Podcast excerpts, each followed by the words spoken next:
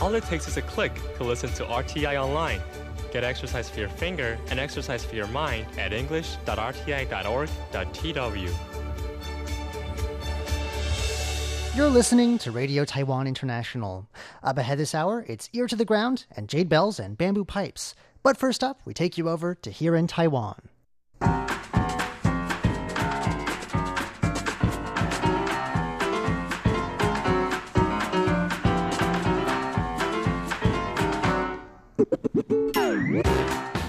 Hello and welcome to Here in Taiwan. Today is Wednesday, April 17th. I'm John Van Trieste, and joining me here in the studio today, we've got Shirley Lin. Hi, John. And Paula Chow. Hello. Up next, 10 policemen reported late at night at a woman's home responding to a possible robbery, but it turned out that it wasn't a robber. We'll be finding out what it was that caused all that commotion. Then meet Taiwan's record breaking rollerblader and how many Taiwanese children are victims of bullying. We'll be hearing the results of a new survey in just a moment.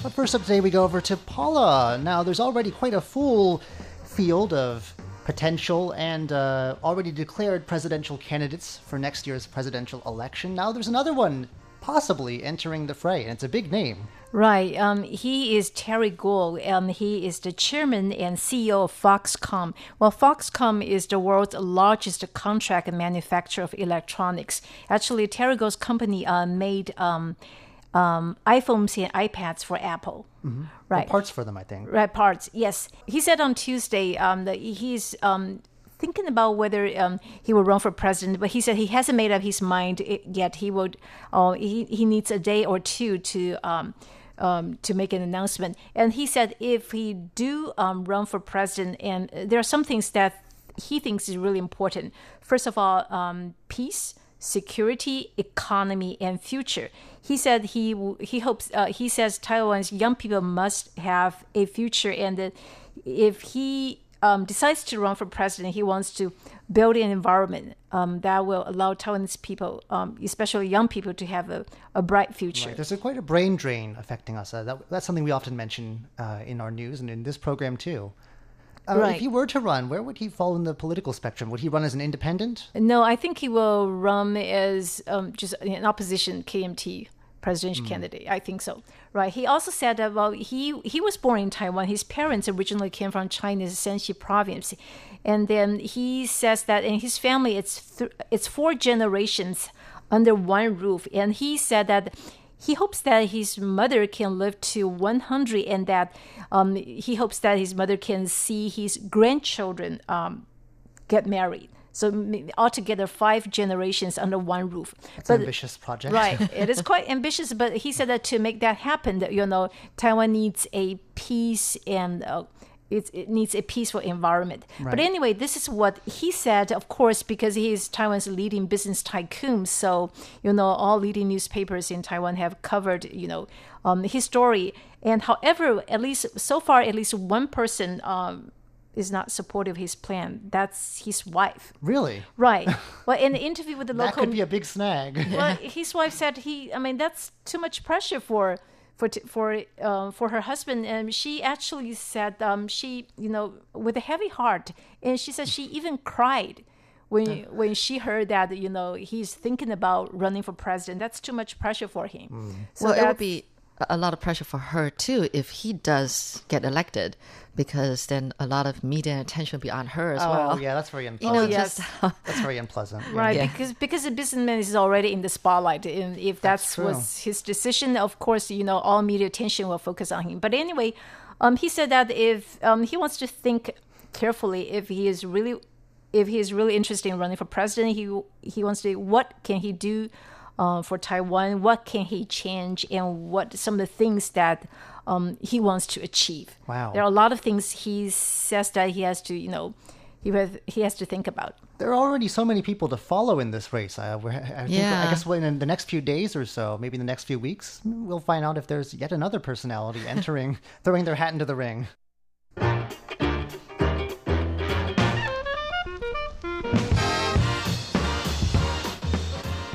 Woman recently posted on Facebook very late at night that uh, she thought she might have a robber in the house. She got in touch with the police. They sent 10 officers over, only to find what was it, Shirley, that they found? Not a robber. Am I going to give up oh, oh, that answer right away? Hmm. It turned out to be the um, a vacuum robot, A Roomba? a Roomba. Are you serious? serious. So what happened was it was like um, about 1 a.m. in the morning and she was she had just gotten into bed and she thought she heard like noise coming from the living room and she got so scared. She's at home with her daughter. Did she go to investigate it all, or No, she didn't dare. She just was too afraid. And so she posted on Facebook, you know, I think I've got a rob in my house. What should I do? And then her friends then uh, reported to the police for her. And so the police, they came, well, they also through Facebook, they found her address and 10 policemen showed up and they were so equipped because apparently some of them they were thinking that it's going to be a big deal. So some of them put on bulletproof vests and other kind of like brought some other weapons and all that they could. Um, the thing was that she said you, i don't i don't dare to even walk into the living room so just go ahead and break down the door. So the police, you know, um, they they did everything and they broke down the door, only to find that the Roomba had knocked down some chairs and all that kind of stuff, and that was making a noise. Now, isn't that weird? Because Roomba is supposed to turn once it hits an obstacle. It would turn a direction, right? I Why would it knock down things? in my experience, they tend to get stuck under furniture. oh, yeah, you told me that. You'll never hear from them again. I mean, some of them Right. have like they'll they'll tell you like if there's a voice recording that says you know uh, you know I'm stuck or battery something? charging and things Yeah, like that. battery charging. I've got moving, one. Moving, you know, about to move, about to stop, or Right. they have little things that they'll tell you what they're about to do. But um, that's very alarming because I've heard stories of them alarming? knocking over like heaters and things and starting fires. So Well- I think I know that they, that they're that they should definitely not be turning on by themselves like that. Has she hit a button of some kind? probably or maybe she timed it so i mean i mean she she definitely needs to like read the instruction book thoroughly to figure out how to use this thing but you know it's funny because anyway the police was saying that this got to be the first in taiwan's history um, to have moved you know such a bad a group of like p- police force Yeah, they really went all out, didn't they? Didn't they? They the really door. went all out. And doors are not cheap to replace in Taiwan. Nope. So it's going to cost her a couple of thousands, maybe like ten thousand dollars. NT dollars, not US dollars. NT, yes. They're not to, that uh, to- expensive. no, but still, that is a lot to fix. Uh, yeah, put in a new, total new door. I'd be getting rid of that Roomba. Right. Sell the Roomba. Maybe Get a new one. Something that's more yourself. smart.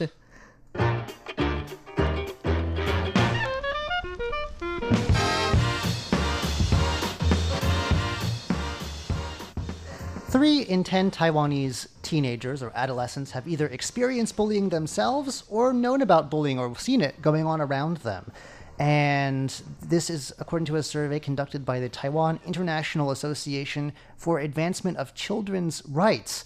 Uh, you may think that uh, three in ten is not so bad. I, I, I honestly think it's probably higher because kids being what kids are.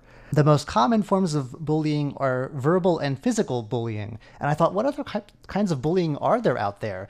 So the most common is verbal bullying at 86%, physical bullying 70%, but then they have something called relational bullying. I'm not sure what that is. At 67%, and cyberbullying 18%. Most alarming of all, sexual bullying, which uh, 13.6% of people have either been subject to or witnessed, according to this survey. So that's that's pretty uh, shocking stuff, even if the number is only three in ten. Uh, They say that the cause of the, the biggest cause of bullying in among Taiwanese youngsters is uh, the victim's personality, fifty nine percent. Then the physical appearance, close behind at around fifty percent, and then twenty seven percent is the victim's personal hygiene. Uh, the cons- a consultant at this association that did this survey says some victims of bullying try and appease the bulliers. I guess they give in, they change whatever it is that uh, they're being uh, bullied for, while others uh, become depressed, reluctant, and afraid to make friends. And this can have serious consequences. Adolescents that are bullied may refuse to go to school, injure themselves deliberately, have nightmares, and even uh, sort of develop a, a habit of lashing out first, preemptively, to try and stop any bullying that might happen, even if it hasn't started yet. The consultant here says that efforts to prevent bullying in Taiwan still need to be strengthened because about 70% of adolescents will pretend that they don't see it or will ignore it or they That's just sad. won't get they won't get involved, or else they don't really just they just don't know what to do, Mm-hmm. uh, how they should get involved. So uh, hopefully this is not indicative uh, of too too indicative of how things actually are on the ground. Uh, because especially things like sexual bullying, that's very disturbing. I mean, if we're talking about adolescents, they collected about 1,200 valid samples from students in junior and senior high schools in Taiwan, so a fairly broad range of ages there. You're the only parent in the room here, Shelley. Did you ever have to deal with this in your home when your kids were growing up? Not that I've heard uh, from my kids, although they're pretty open about what goes on at school. Um, I think they try to avoid them, um, you know, those kind of situations. Um, because I, I remember my second daughter, she was in a class that's pretty bad. There's a lot of, yeah, there's a lot of, um, uh, what do you call it? Bu- bulliers? You- Bullies? bullies, bullies, and um, and even you know the parents would show up, you know, at PTA meetings, and it would be a whole mess. And um, so Like accusing each other's kids or defense sticking up for their my kid's an angel, that I sort of don't exactly know what the details are, but they were the classroom was totally moved right next to the um, 教 um what do you call it? Uh, to the office uh, that kind of is in charge of um, you know like um, class conduct and that kind of stuff. Disciplinary Dis- office. Yeah, Okay. they're, they're, the, the classroom, the moved the whole classroom, classroom. moved. Yeah, Wow. right next door. That is pretty bad. That's pretty bad, right? And What sorts um, of things are we talking about? I mean, we've looked at the categories of physical bullying. Did it get violent, or was it just verbal name calling and that sort okay, of thing? Okay, I think what it is is that um, they think that the class, the home teacher is incompetent. The parents included, they Oh. think that the home teacher is incompetent. Incompetent in teaching or keeping the class under control. maybe both or, Ah. or mostly keeping the class under control and then my husband at one time wanted to be helpful and said well you know told my daughter said you know i've got a good book to sh- to give to the teachers should i should i bring it to her and she was going like don't ever do that because then i would be you know labeled like Oh, like i'm also man. in on it then you know so she's smart about this kind of quick on this you know like She knows what the trigger points are here, what to avoid. Well, i know Hmm. yeah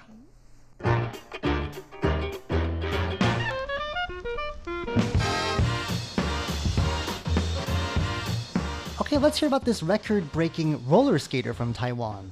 Yes, we're talking about from Hualien County. Um, his name is uh, Xiao Bingshen.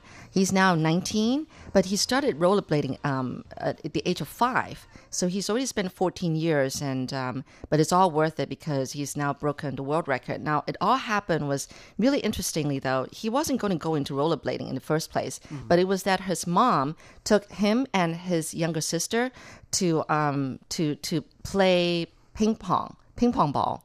Yeah. That's not very related to roller. Skating, No, is it isn't. And w- what turned out was that that he was too short for the sport, and then didn't know there roller. rules about that. I don't know. And then rollerblading was like next door, no rollerblading class. So then he got involved in that instead, and just never stopped. Found his niche. Yeah, and it was really funny because um, the mother was saying um, the is behind, you know, like taking the son to all the different classes and competitions, and she's really in on it, like to the point where she's, you know, like pushing the son to do better and that kind of stuff. Because she's saying that if I don't push him, then he would never fight to do better, you know.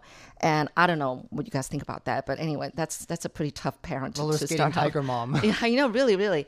And um, you know, there were times when there would be so much pain and practicing and all that, and getting warts, you know, like maybe on the feet and all that. Warts. Is it? Is it 就是 blisters? 茧. Oh, I guess it is. Yeah, Little you know, scabs. and they say that you know once you get warts, then the pain would go away. So it's okay if you have warts.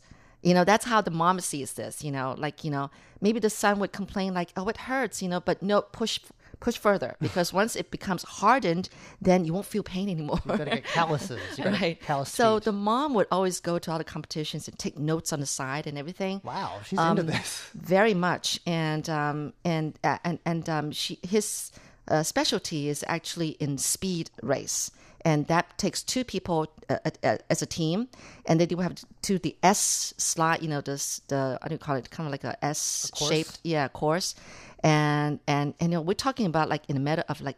0.00 seconds that kind of you know challenging i mean that's how you challenge So yourself it's like a time trial. it is a time trial. And every time, if you knock down one of those obstacles, then you added 0.2 seconds. So it's like, it's a big deal. You don't knock so down like little any. cones. Yeah, those cones. Yes, those cones.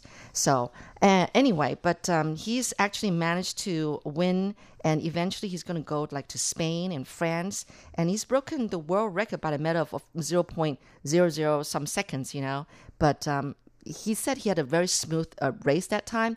It wasn't until he finished the race and then they made the announcement that he realized he broke the world record. That's So- something to. That must be really thrilling at that age, it- especially. totally. And I'm sure that the mom is not going to stop now. No, and I- at the age of 19. I but mean, I mean, once you get to those kinds of speeds, like how many millionths of a second? Exactly. Can you, I mean, I guess they're pushing the limits of the human body there, and roller Totally. skates. I know roller skating. So, so he's 19 now, and he's going to actually uh, manage to go abroad um, on to these competitions by himself, like to France and Spain. Mm-hmm. I mean, he's of age, 19, but um, so um, he's just going to keep on going. It's, uh, nothing's going to stop him. He said in his heydays, you know, he's he, that's all he think about. In his low days, that's all he think about rollerblading. So that's the thing that keeps him going. I wonder, is rollerblading, is inline skating an Olympic sport? I don't know. Uh, I don't, I don't not that. I've heard of Yeah. yet. Well, no, maybe we'll s- hear of him on some sports channel or something. It'd be cool to watch him in action. yeah.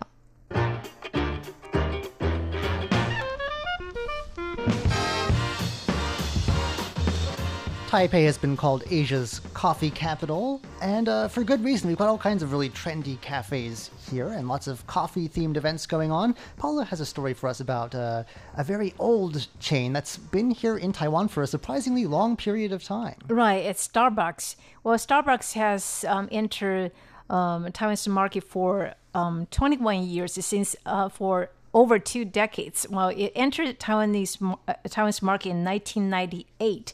Actually, um, the arrival of Starbucks has actually, um, you know, helped um, help boost Taiwan's uh, coffee market and help introduce um, Taiwan's coffee culture. In uh, statistics show that um, average uh, each Taiwanese person drinks about 140 to 150 cups of coffee um, per year. Which is very surprising on an island Right. that was formerly known uh, worldwide, actually, for its tea production. It still Yeah. is among Right. more maybe, maybe more specialist tea drinking types. Right, but I think in Taipei there are more co- definitely there are more coffee shops than tea shops. And not just Starbucks either. Right. I mean, there's a lot of independent, like very funky hipster sort of places too. And I wonder if, if the introduction of Starbucks all those years ago had something to do with that. I've read that it was students coming back from overseas and experiencing the coffee culture there.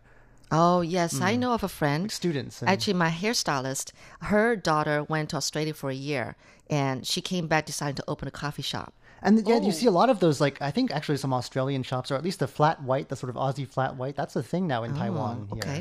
So uh, I wonder if well, actually, a lot of uh, convenience stores also you know offer coffees. they've gotten in on Yeah. that Freshly too. brewed Right, coffee. It's uh, it's great because I, I couldn't make it through a, a day without several cups of coffee. What about you guys? Yeah, I drink at least one cup of coffee every oh, and morning. you're very conservative, No, I don't take any coffee. No? not not for my stomach. Are you still a traditional tea drinking type? Not or- even that. Really? yeah, neither.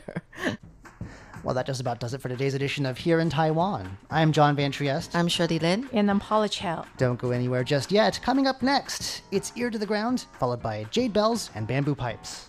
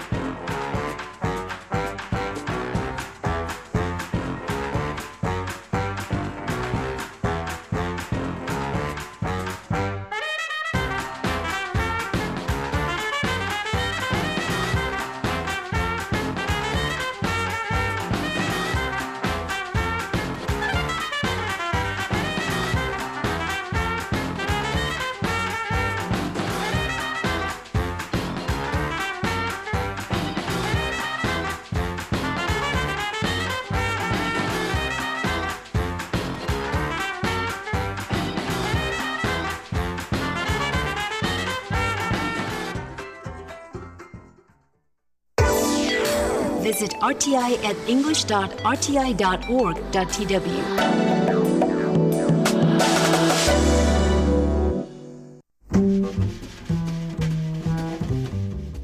If you're looking for treasures in Greater Taipei, the best place to start is the weekend flea market under the Fuhe Bridge. I'm Andrew Ryan, and in today's Ear to the Ground, I've got a guide for my search a Japanese man with an excellent radar and a keen sense of style. 贴紧台湾的羊耳朵，an ear to the ground。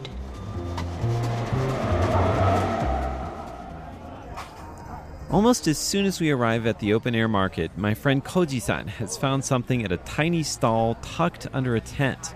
I'm still trying to get my own bearings, overwhelmed by the crowds and the piles of goods, but I'm also quick to notice that Koji san has found something that's worth recording. I tell him I want to get the sound of him tapping on his newfound treasure. That's his coworker Dede you can hear in the background. She's translating into Japanese. And then the sound. And then something unexpected happens.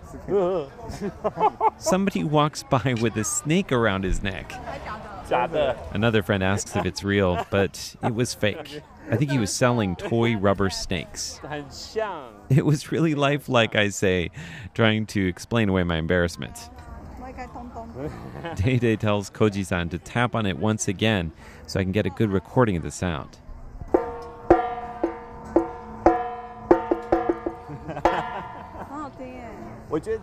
And then I wax poetic. Maybe a hundred years ago, I say, somebody heard this basin make the exact same sound. It's probably more like 60 or 70 years ago, but still. Now, if you hadn't guessed, the object that Koji san has found is an old wash basin. It's painted white and it has a pair of colorful ducks painted on the inside of the bowl. They're mandarin ducks, known as yuanyang. The shopkeeper, a guy in his 60s, says that this would have been part of a woman's dowry, her jiazhuang. She would have brought it with her when she moved in with her husband. It's a symbol of happiness, says Dede. And indeed, the ducks are a symbol of a happy marriage because mandarin ducks are said to keep lifelong partners. In Cantonese, they're also symbolic of two very different people coming together, sort of like an odd couple. That's because the plumage of the male and the female duck is very different. The word for mandarin duck, yuanyang, is now used colloquially to refer to a drink that combines milk tea and coffee. And yuanyang guo is a kind of hot pot in Taiwan that's divided in half, with one half being mala or mouth numbingly spicy, and the other half much milder. Whenever my friends drag me to a spicy hot pot restaurant, I insist on ordering a yuanyang guo. Eh, I'm not so good with spicy food. I try, just not that spicy. Anyway, back to the basin. The mandarin ducks are surrounded by what looks like red peonies on a white background. And Koji san's favorite part of the basin? It's old, used, slightly chipped, and it has a ring of rust on the base. This, this is the real deal. And as a story collector myself, a basin like this, which is showing its age, and with the mandarin ducks and all, it has far more of a story than a brand new one. And that's exactly what I say to Koji san. You bought a story. We end up walking around for another hour or so. Koji san picks up some plates that I would have passed over. At a second glance, they're totally cool with 70s style color blocking. I have a feeling that he's going to use them in a very trendy table setting. I do end up buying a tape measure at Koji san's prompting. It looks like a regular tape measure that you'd find at any hardware store anywhere in the world. But on closer inspection, you'll see that it's got feng shui elements written beneath the centimeter markings. It says things like danger or death at certain lengths and happiness or health at others. I would never have noticed that if you hadn't pointed it out. I guess that's the difference between Koji san and me. When it comes to treasure hunting, he's got an eye for things that the average person does not see. And I, well, I do my best to have an ear for things that people don't often hear.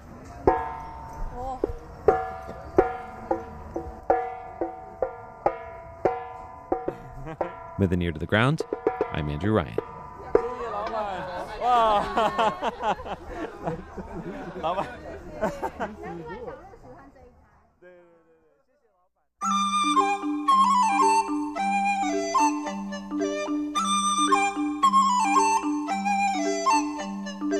Explore the beauty of Chinese and Taiwanese traditional music on jade bells and bamboo pipes.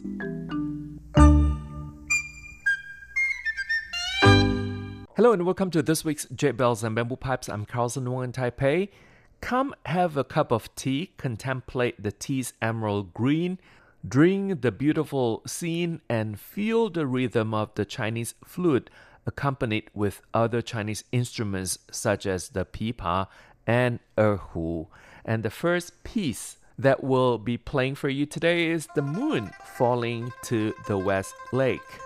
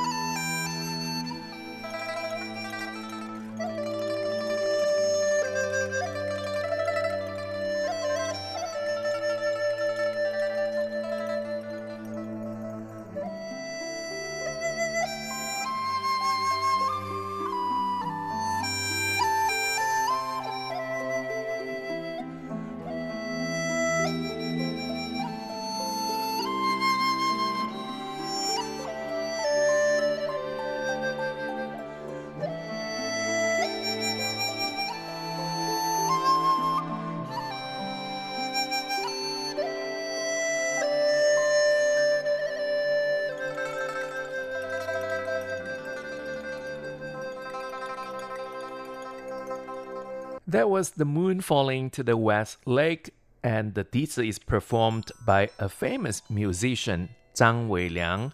And next we'll listen to Rain and Tea.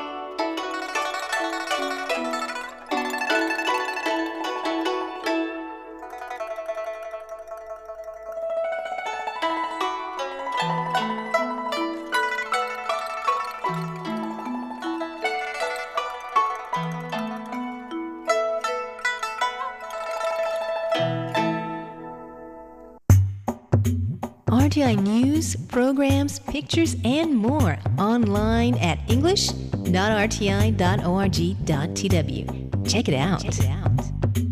And again, you're listening to Jade Bells and Bamboo Pipes. I'm Carlson Wong. Today we feature dizi music performed by Zhang Weiliang. Zhang Weiliang is a dizi maestro and he not only plays wonderful Chinese flute music, but also composes, teaches, studies, and writes about Chinese music.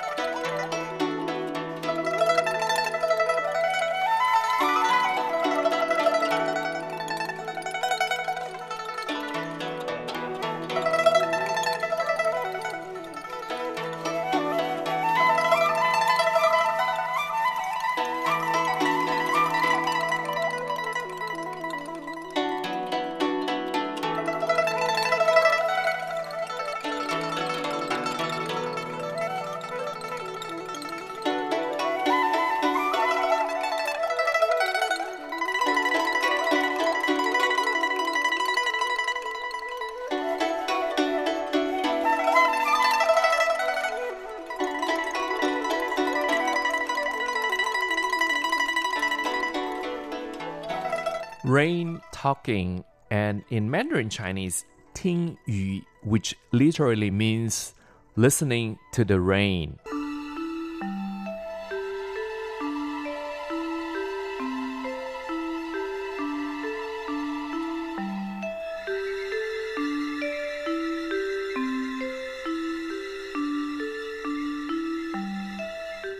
This is Listen to the Spring, and with this music, we'll also wrap up this week's Jade Bells and Bamboo Pipes. Thank you for listening. I'm Carlson Wong, and I hope you have enjoyed listening to the selection of DJ music performed by Zhang Weiliang. For comments and suggestions, please write to PO Box 123 199 Taipei, Taiwan, and our email address is rti at rti.org.tw. And again, RTI is short for Radio Taiwan International. Once again, I'm Carlson Wong. Thank you for your company, and I'll see you next spring. Bye.